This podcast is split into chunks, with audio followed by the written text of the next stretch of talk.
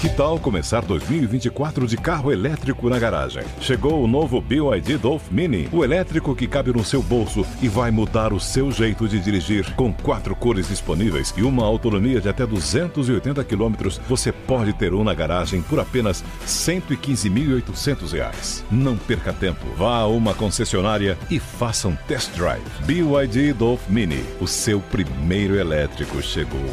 No trânsito, escolha a vida. Amplify your career through training and development solutions specifically designed for federal government professionals. From courses to help you attain or retain certification, to individualized coaching services, to programs that hone your leadership skills and business acumen, Management Concepts optimizes your professional development. Online, in person, individually, or groups, it's training that's measurably better. Learn more at managementconcepts.com. That's managementconcepts.com. Tecnologia e seu impacto na sociedade. Digital de tudo. Digital de tudo. Com André Miceli.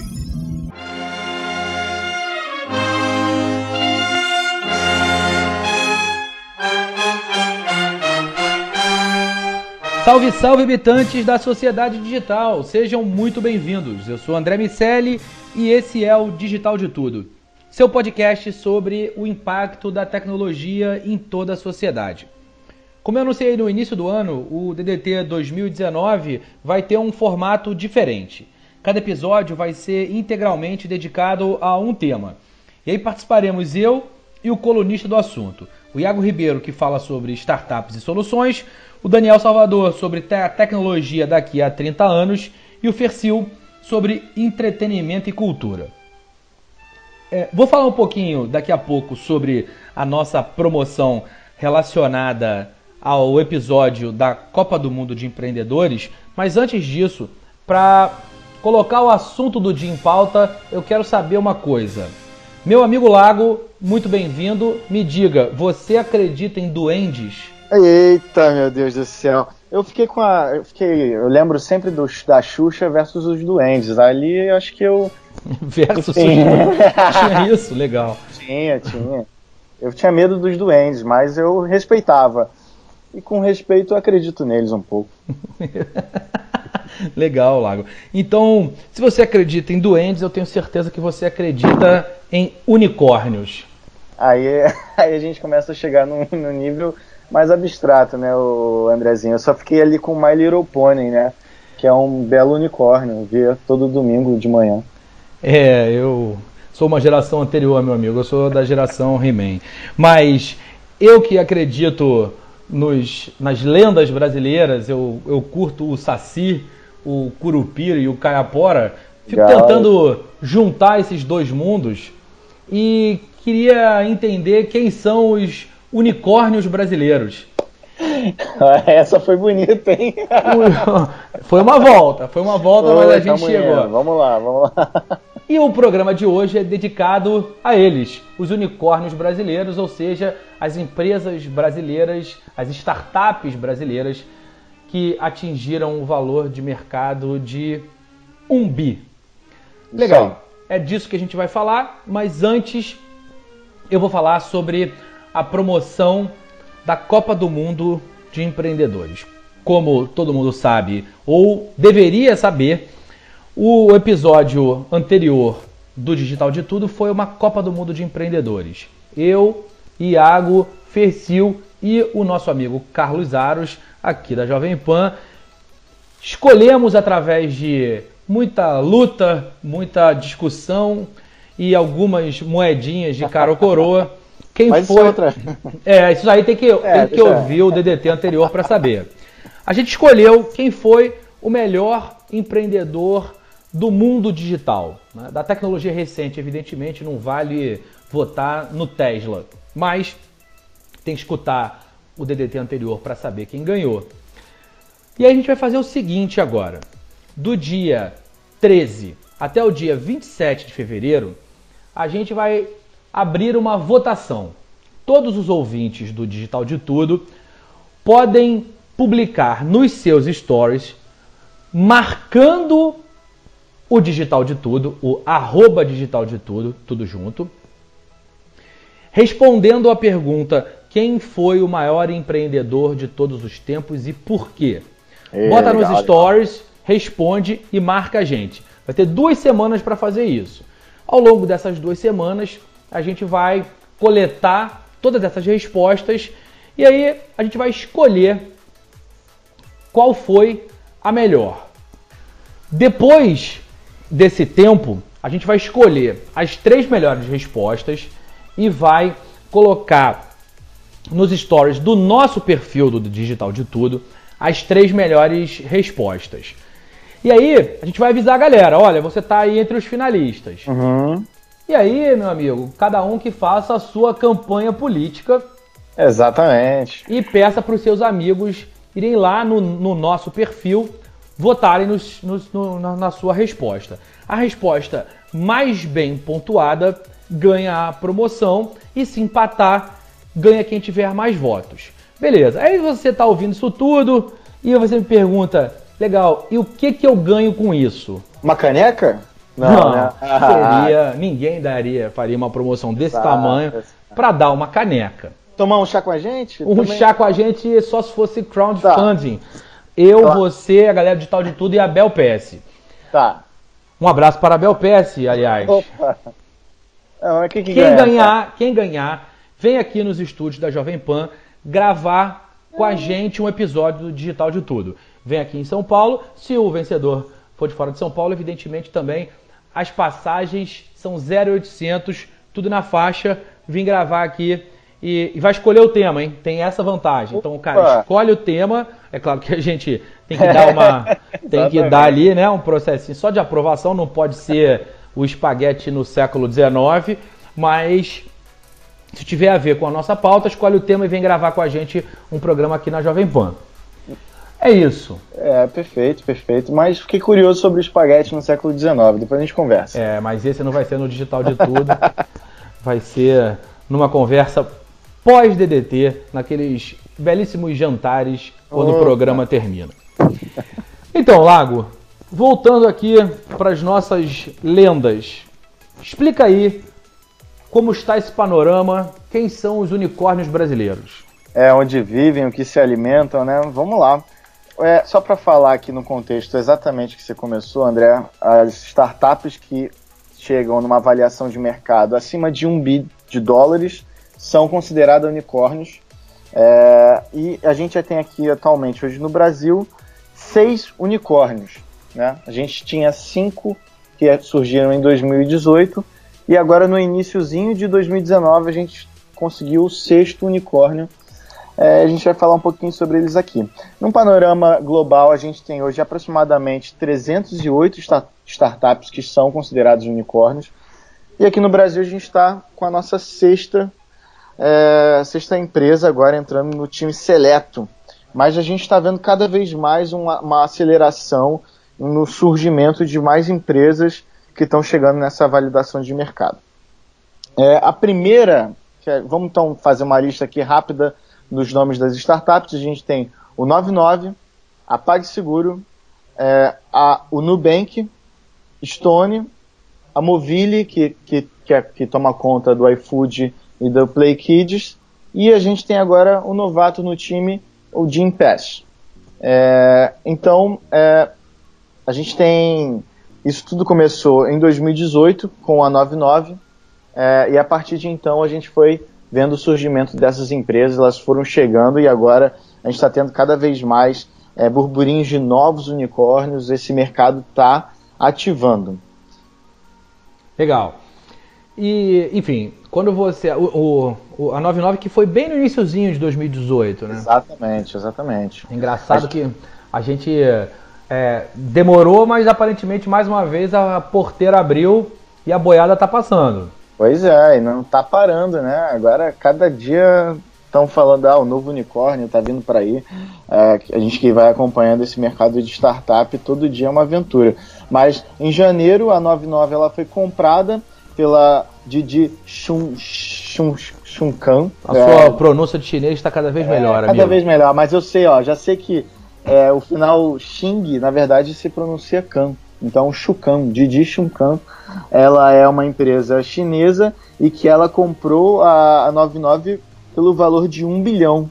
Ela já tinha investido na 99 anteriormente, em 2017. A 99 já tinha recebido um aporte de 100 milhões de dólares. Ela nesse teve um crescimento muito grande da empresa. Uh, e aí após isso agora em 2018, no iníciozinho do ano, teve esse aporte de 1 bi. E aí ela se tornou o primeiro unicórnio brasileiro, né? E hoje a 99 é o principal rival do Uber, né, aqui no Brasil. A gente tinha ali uma competição é, grande que enrolava com o Cabify também, acabou que o Cabify ficou para trás. 99 é, disparou na frente, se tornando agora o primeiro unicórnio. É, e, e, a gente tem, enfim, algumas questões ali envolvidas. É, a, a 99 principalmente com esse investimento da, por trás dela, né, da empresa chinesa, com a Didi Shukan. Fica à vontade só com Didi, amigo. A Didi e, a Didi. e, e vamos, e vamos para frente. Beleza. A próxima startup que a gente pode falar aqui é a PagSeguro. A PagSeguro é uma empresa do grupo Wall. Ela nasceu em 2006 e ela é uma empresa que se concentra no meio de, meio de pagamento. Então a gente conhece a, a PagSeguro pela maquininha, né? A gente fica ouvindo aí a moderninha, a PagSeguro, a, a minizinha, e ela exatamente ela modificou o modelo de negócio desse segmento, porque antigamente as empresas, né, Cielo, Rede, elas cobram na verdade uma mensalidade do lojista, ele paga mensalmente lá é, um valor para ter o serviço da maquininha e a PagSeguro veio na verdade com uma nova abordagem. Então você compra de uma vez a, a maquininha e usa o quanto que você quiser ela por um valor único, fixo, no início, pode parcelar, enfim. É, e Só que a PagSeguro é interessante, a gente pode até falar um pouquinho mais sobre ela, porque ela, na verdade, ela vai concentrando todas as ações dela em tudo que gira em torno de pagamentos via físico e via online. Então ela tem uma presença muito grande, por exemplo, é, em comunidades do Magento, da Vtex, que isso para a galera mais é, inteirada nesses, nessas questões de e-commerce, né, ela tem uma, uma, uma presença muito grande nessas comunidades, cria soluções específicas para o Magento, participa de soluções junto com, com a Vtex, participa dos fóruns, tem ação nas comunidades específicas das, dessas plataformas. É, então, essa. Fala, continua, amigo, desculpa. É, exato, é, acaba que é, é, como a empresa ela vai olhando para todos os. É, para todos os caminhos desse segmento, né, ela está tendo uma atuação que está cada vez crescendo. Ela abriu, ela fez IPO é, agora em 2018 e quando nisso que ela fez a IPO, ela já conseguiu chegar ao status de unicórnio. É, a gente vai continuar falando sobre as outras cinco, mas à medida que você está falando, é, eu fico pensando, a gente tem sempre um paralelo dessas empresas em algum lugar do mundo. É sempre um Me Too. São empresas que se comportam, pelo menos até agora, pelo que você está falando, são empresas que se comportam como outras empresas também uhum. é, se comportam. Tem a alemã, a, a Rocket, que só investe em empresas que têm o seu modelo de negócios validado em algum lugar do mundo e aí ela investe numa solução análoga em outro país. Então ela parte do princípio que ela consegue diversificar os seus riscos. Então, uma vez que ela minimiza os seus, os seus riscos, ela consegue é, atingir esses mercados em desenvolvimento com uma certa previsibilidade. O mercado brasileiro ainda não criou nada absolutamente novo. Ele está nesse mercado, nesse processo de amadurecimento. Sabe quando o Rubens Barrichello ganhou a, a primeira corrida, existia uma discussão grande se, se ele a partir de agora ia ganhar sempre ou se aquilo tinha sido um fato isolado. Não foi exatamente nem uma coisa nem outra, mas eu fico me perguntando se isso está acontecendo assim no processo. Tem, uma, tem uma, um, um mecanismo financeiro que ajuda nesse processo de valuation. Então, se eu quero que uma empresa, que uma empresa que eu, que eu, eu quero comprar um pedaço de uma empresa que vai ser um unicórnio. Para valer um unicórnio, para ser um unicórnio, ela tem que valer um bilhão de dólares. Então, se eu compro 1% daquela empresa por 10 milhões de dólares, automaticamente eu estou dizendo que aquela empresa é um unicórnio. Porque se 1% vale 10 Sim. milhões, 100% vale 1 bilhão. E aí o próximo que entrar, entra levando essa premissa em consideração e é uma forma de você, de alguma maneira, ajustar o ponto de entrada e, portanto, mudar o patamar da empresa. Foi mais ou menos como a Microsoft fez quando comprou as primeiras participações no Facebook. Ela botou uma grana inicial, o negócio andou e aí na, na, nas, nas rodadas subsequentes ela já cresceu de forma que isso acontecesse. Você acha que a gente vai ver um movimento de genuína inovação ou o mercado brasileiro ainda caminha, pelo menos até o médio prazo, para ter soluções, enfim, regionalizações ou tropicalizações de empresas e startups que já fazem relativo sucesso em algum lugar do mundo e vêm aplicar esse modelo de negócio aqui. Pois é, a gente fala muito sobre isso. É, a gente, por exemplo, vê nas feiras de inovação, é, enfim, e a gente percebe que a gente vê ideias muito inovadoras, às vezes, é, localizadas para problemas brasileiros é, eu lembro de uma startup que estava querendo resolver o problema do desperdício de água é, em fazendas.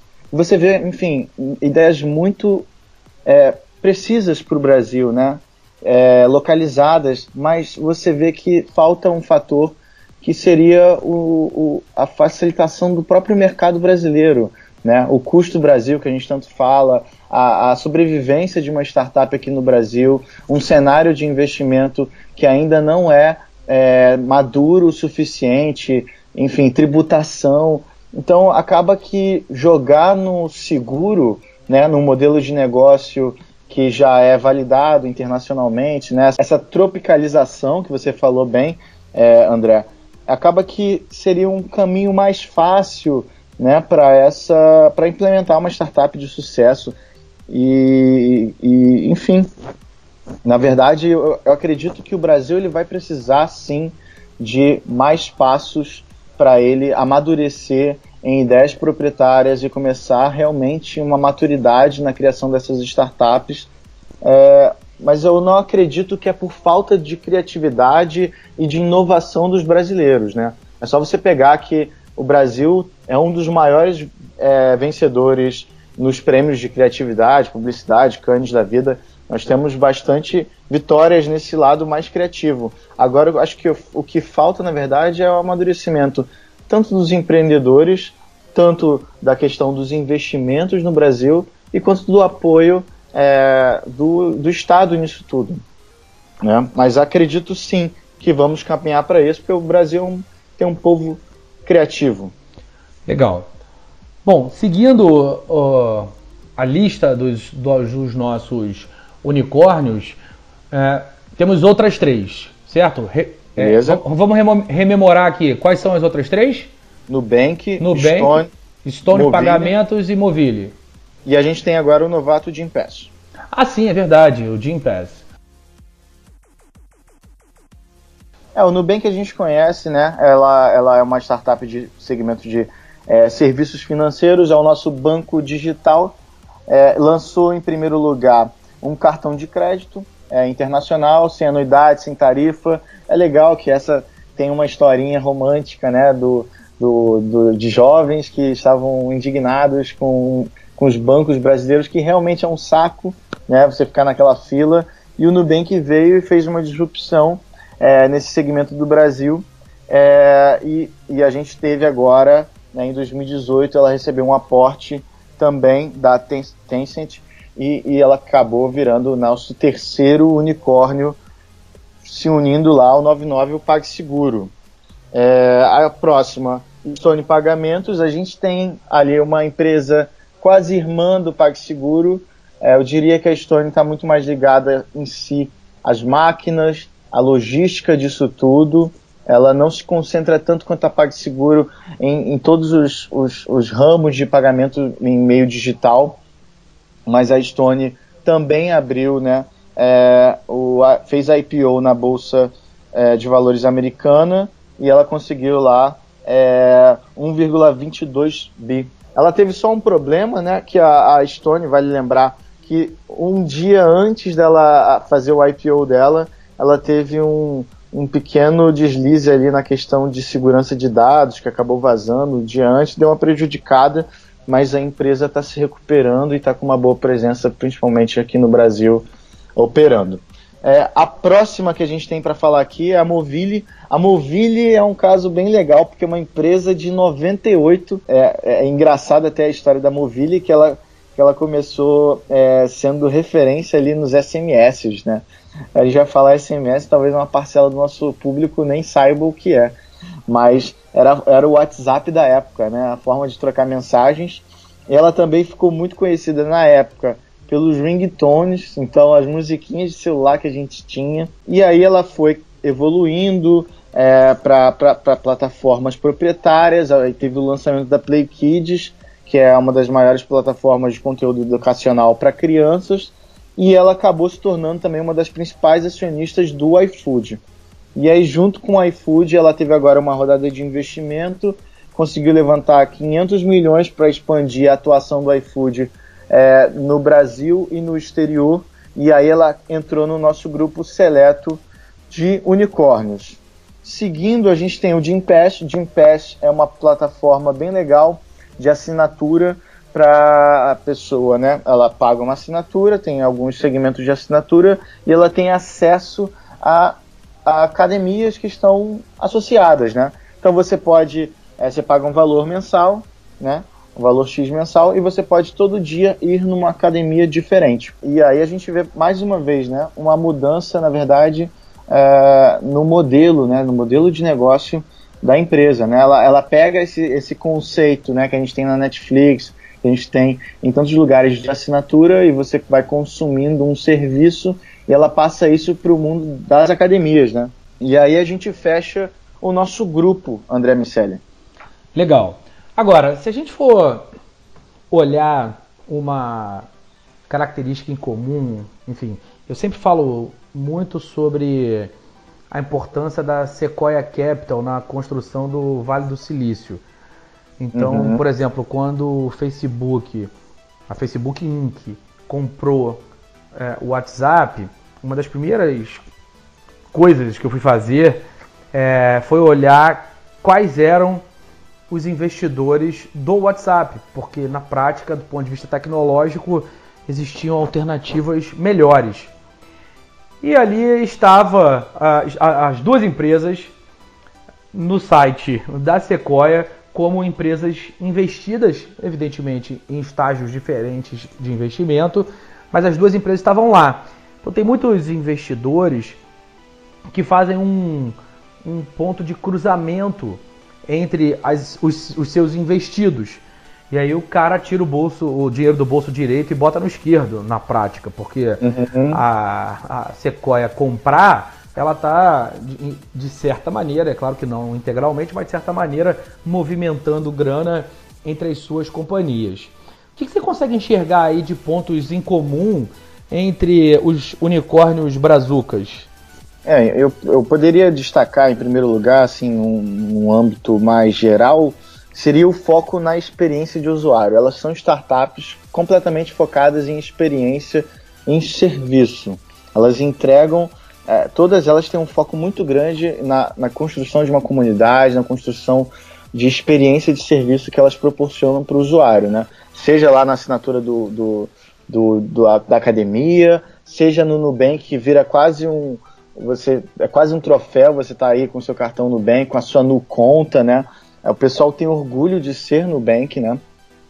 É, mas assim, além disso, a gente pode ver o grande papel da China é, por trás desses investimentos, né? Seja lá a Didi comprando a, a 99, mas em, na Stone, na própria Nubank, é, a gente tem a presença de investidores chineses, né? E a gente vê cada vez mais a China querendo penetrar no mercado é, brasileiro é, através desses investimentos é, em startups. Né? A China aumentou muito esse investimento no último ano, não só nesses unicórnios, mas em outros candidatos que a gente vai falar daqui a pouco.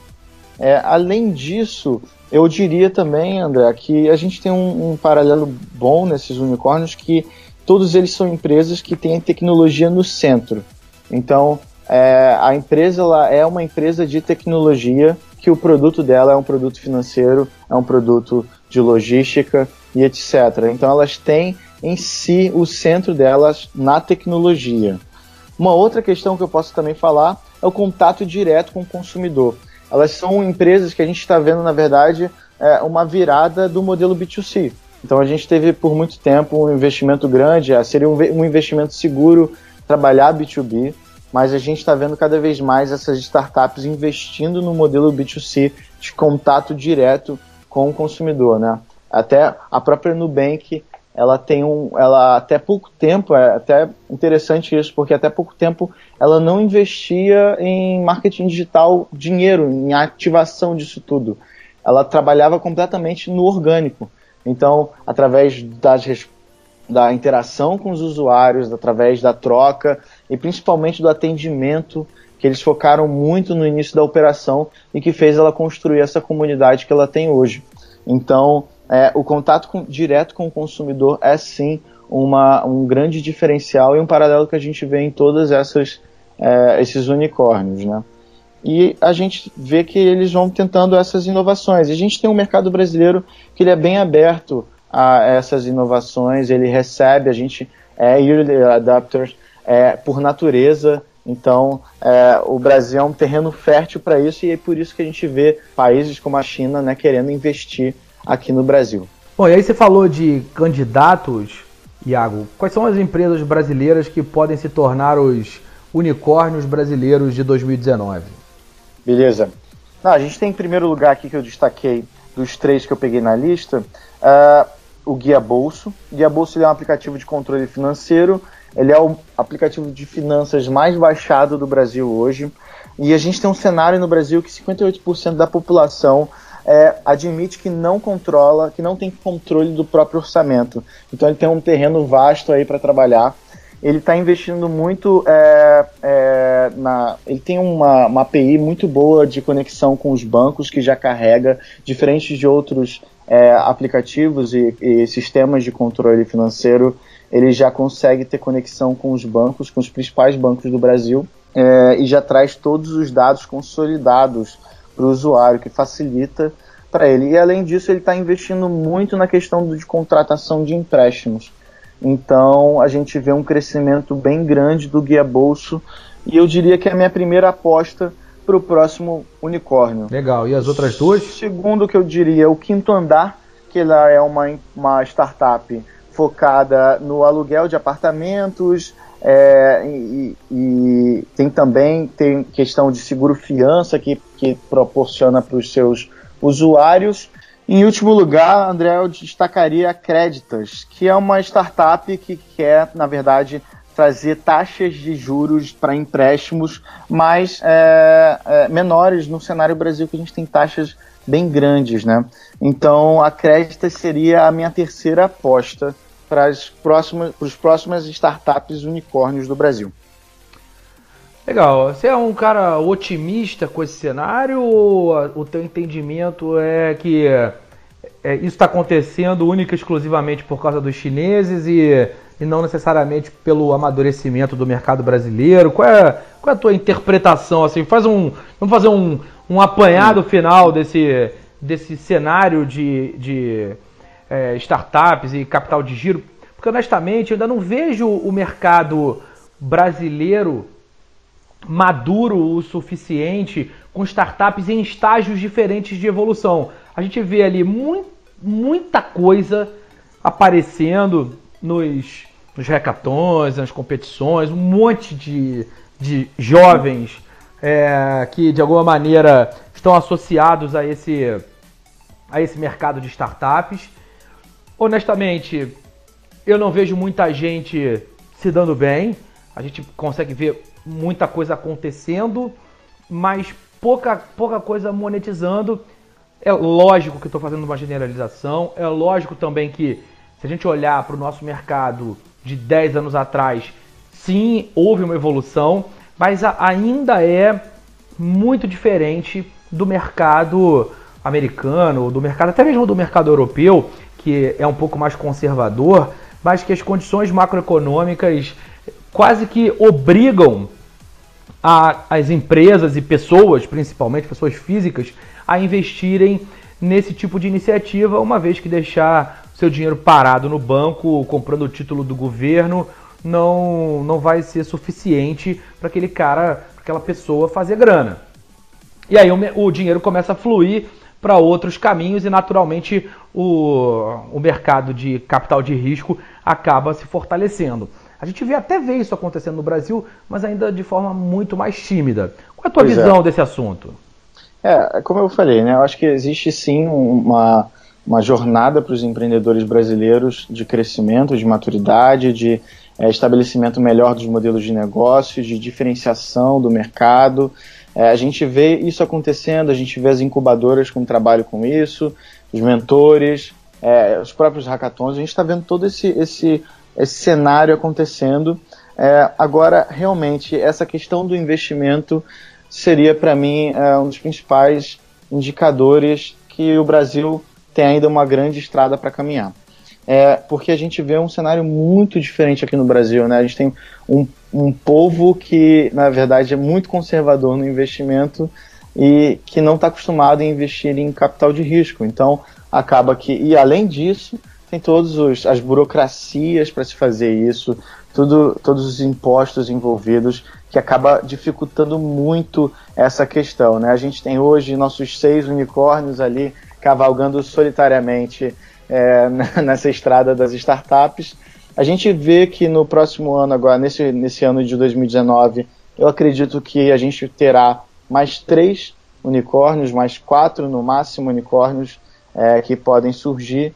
Mas para isso, realmente, para a gente começar a ter um ecossistema de startups sustentáveis e que vão gerando é, soluções é, originais para o mercado brasileiro, eu acho que ainda tem um passinho ali grande para a gente caminhar. Então é isso, já ouvi coisas parecidas nesse DDT. É, a gente vai ficando por aqui. Quem quiser acompanhar o Digital de Tudo, pode ir lá no site da PAN, www.jovempan.com.br podcasts, vai encontrar lá o Digital de Tudo. Pode procurar Digital de Tudo também nos, nos distribuidores padrões de, de podcasts e também no Spotify. Mas, fora isso, seguiram o, o Digital de Tudo no Instagram, com arroba digital de tudo, como a gente falou no início do programa. E tem sempre material complementar e um espaço para a gente conversar sobre os programas lá em www.digitaldetudo.com.br. É isso? Fechamos, meu amigo Iago. É isso. Vamos para casa agora, André Mercedes. Legal. Esse foi mais um Digital de Tudo. Sempre muito bom falar com você. Um abraço, pessoal. Um abraço, Iago. Tchau. Um abraço. Tchau. Tecnologia e seu impacto na sociedade. Digital de Tudo. Digital de Tudo. Com André Miceli. Amplify your career through training and development solutions specifically designed for federal government professionals. From courses to help you attain or retain certification, to individualized coaching services, to programs that hone your leadership skills and business acumen, Management Concepts optimizes your professional development. Online, in person, individually, or groups, it's training that's measurably better. Learn more at managementconcepts.com. That's managementconcepts.com.